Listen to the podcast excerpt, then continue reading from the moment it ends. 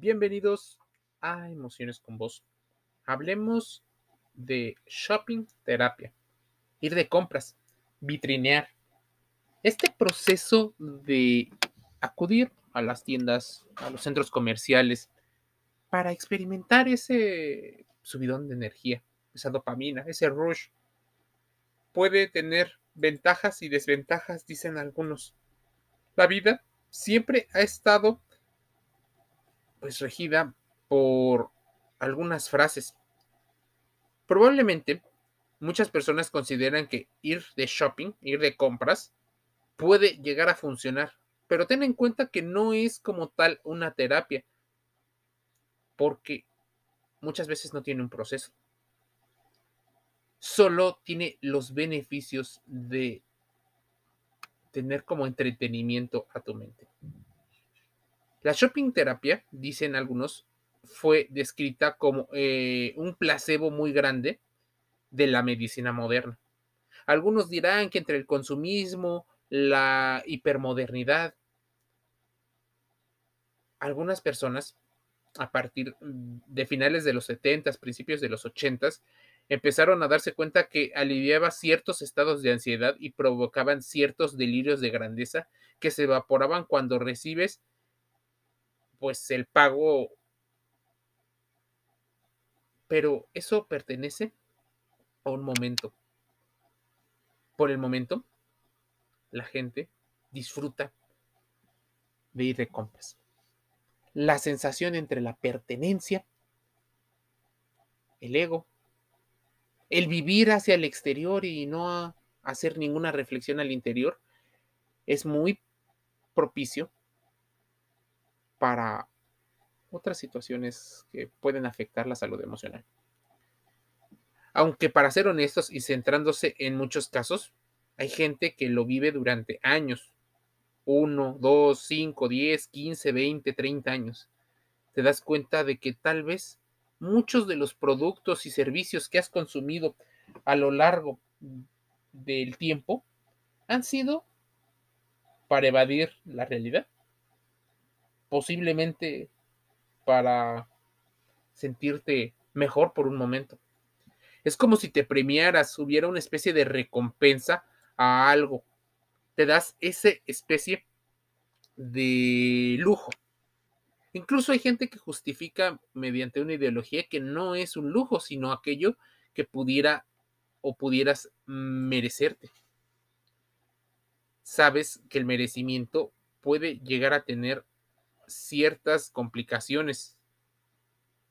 Es más, también hay la idea de que el slow shopping, o sea, ir de compras lento, pudiera ayudar a algunas personas y no eh, premiar la ansiedad por comprar.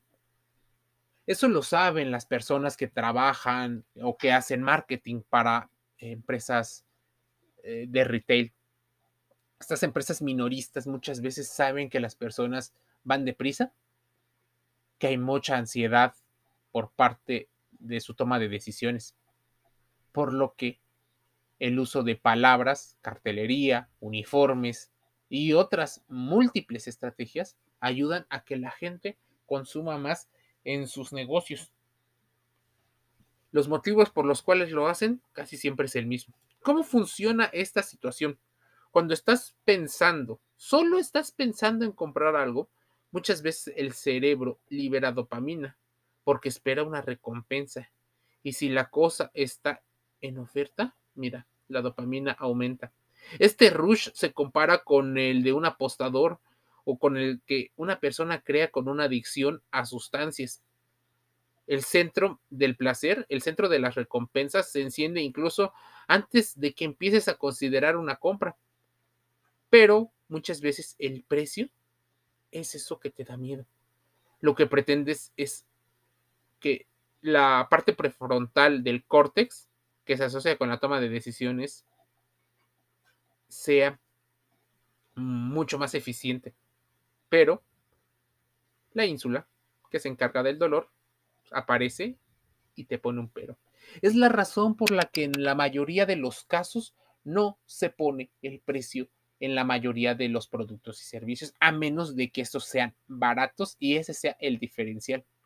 En la mayoría de las empresas que tú no ves de manera grande los precios, sino solo porcentajes, lo más probable es que el trabajo de comunicación que vaya sea que consigas más dopamina. Y ahí es donde la gente cree que puede llegar a ser un proceso de, de terapia, pero no, no lo es.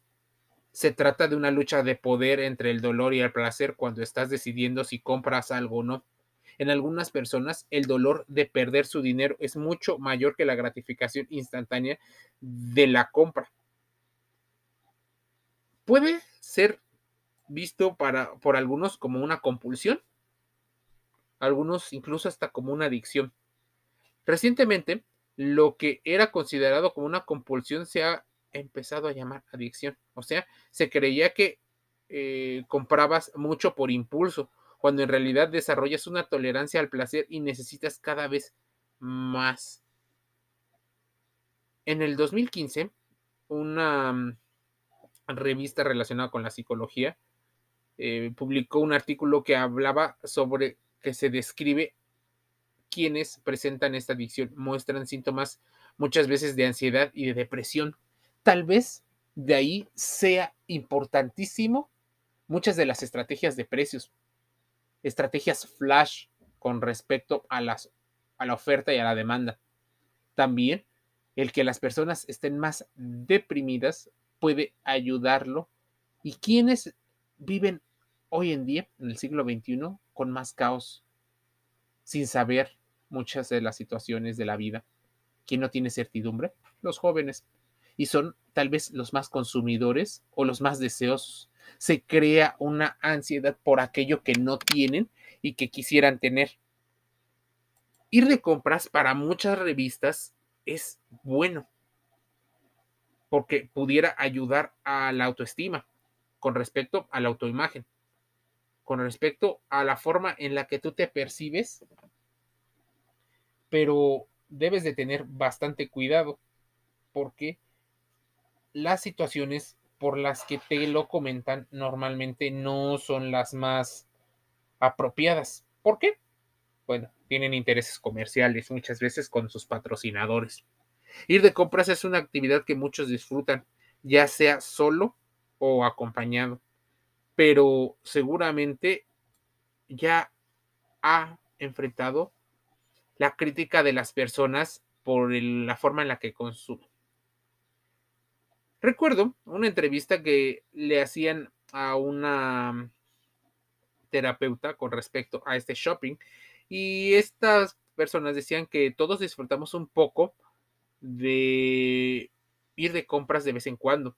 En dosis pequeñas y manejable puede calmar una parte, pero mencionaba una situación, el alma. Una situación que no, eh, normalmente no la van a decir los psicólogos profesionales, porque no son términos que utilicen, son poco profesionales. Más bien era una terapeuta ligada al tipo de coaching y unas situaciones de las que ya hemos hablado en otros podcasts. Algunos de los principales beneficios de ir de compras para quienes los han experimentado podría ser esta situación de éxito, ese deseo de ser una persona que lo logra. Además, pasa por un proceso incluso como de conquista, como de cacería. Las presas ya no son los animales para comer, sino la ropa, los accesorios y los servicios que están ahí en el mostrador, ahí en la vitrina. Además, salen con frases como, si tú no te procuras un look adecuado, ¿Por qué las personas habrían de contratarte o darte la confianza de dirigir su negocio?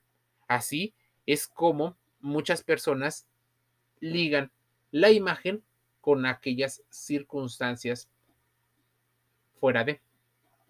La actividad de ir de compras puede ser algo beneficioso y realmente todo se centra en la situación de la autoestima, aunque, como sabemos, también tiene una amplia relación con el ego nadie te lo dice, pero posiblemente ahí está.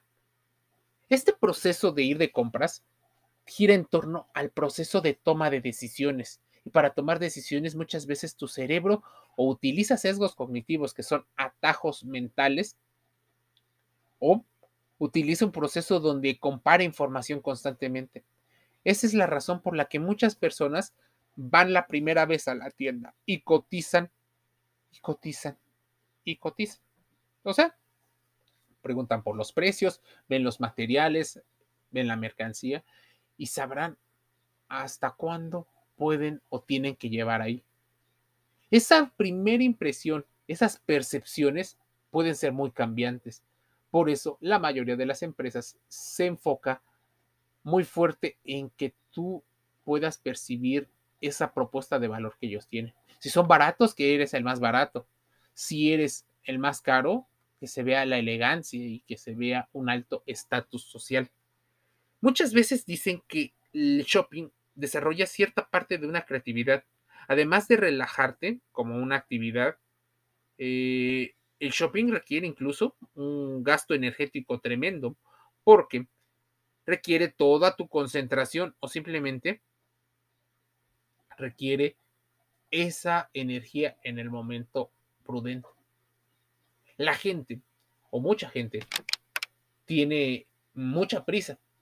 No pasa mucho tiempo analizando, simplemente recibiendo bombardeos a grosso modo, a muy grosso modo, de la propuesta. ¿Dónde está distribuido? ¿Cómo está distribuido? ¿Cómo te van a atender?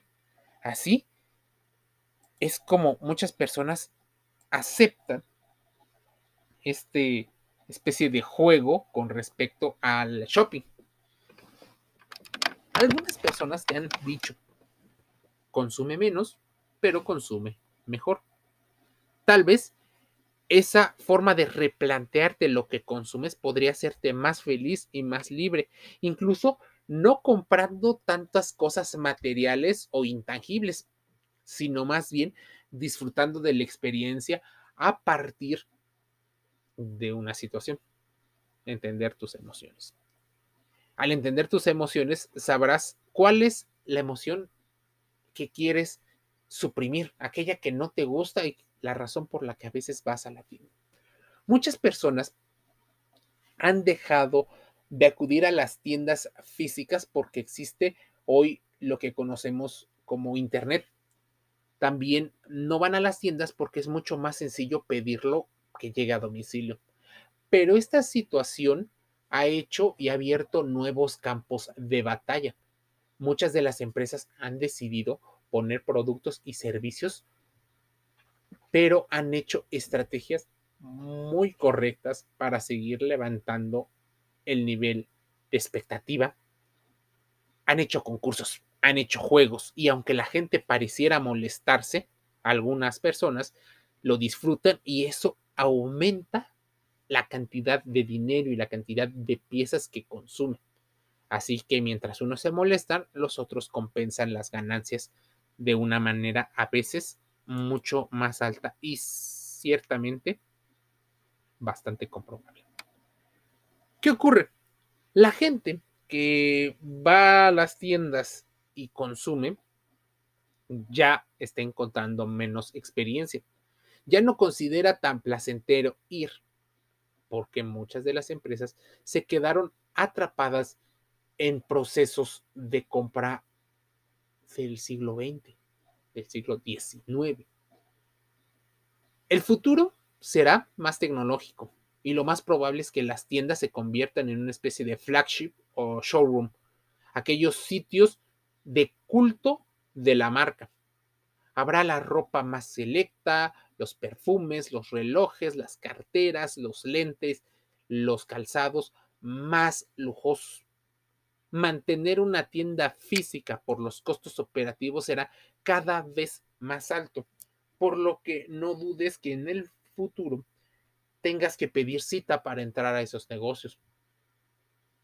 Tengas que reservar, agendar la entrada porque hoy la mayoría de las tiendas de productos no básicos permiten la entrada libre, así que de manera hasta cierto grado impune, puedes entrar, mirar, tocar y vivir cierta experiencia sin gastar un solo peso. Lo que gastas es tu tiempo. Mucha gente pasa mucho tiempo viendo productos y servicios, fantaseando con la idea de qué van a hacer si consumen ese producto. Incluso pareciera más un museo donde la gente va a opinar y criticar acerca de los productos y servicios de cualquier marca.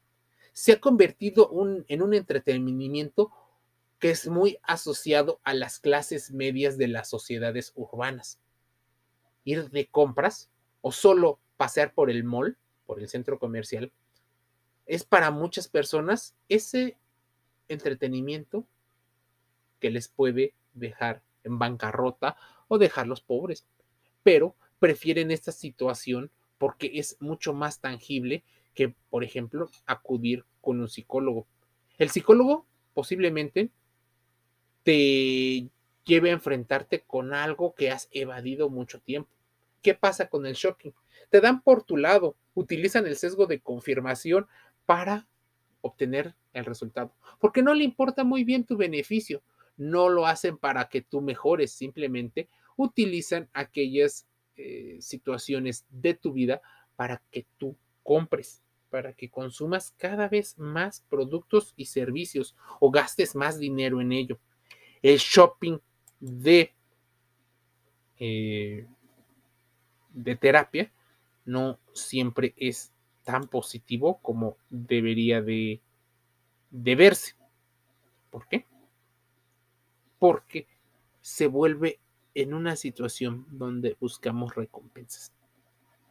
Actualmente, el, lo que llaman shopping therapy, para muchos ya ha tenido ciertos eh, aires de método.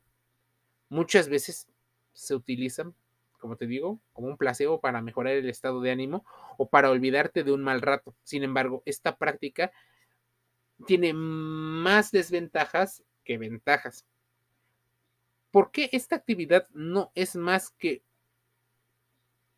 una situación puesta, un escenario puesto? Es más, es más un efecto placebo. Ya hablamos de ello en Emociones con Vos también. Que en lugar de curar nuestros males, nos hace dependientes de una práctica que más adelante también resulta perjudicial para el dinero y para las emociones. El shopping terapia puede afectarnos emocionalmente, ya que al momento de realizar no pensamos en las consecuencias, en lo que provoca después de que pasa el efecto. Muchas personas por eso ya no aceptan los cambios y devoluciones.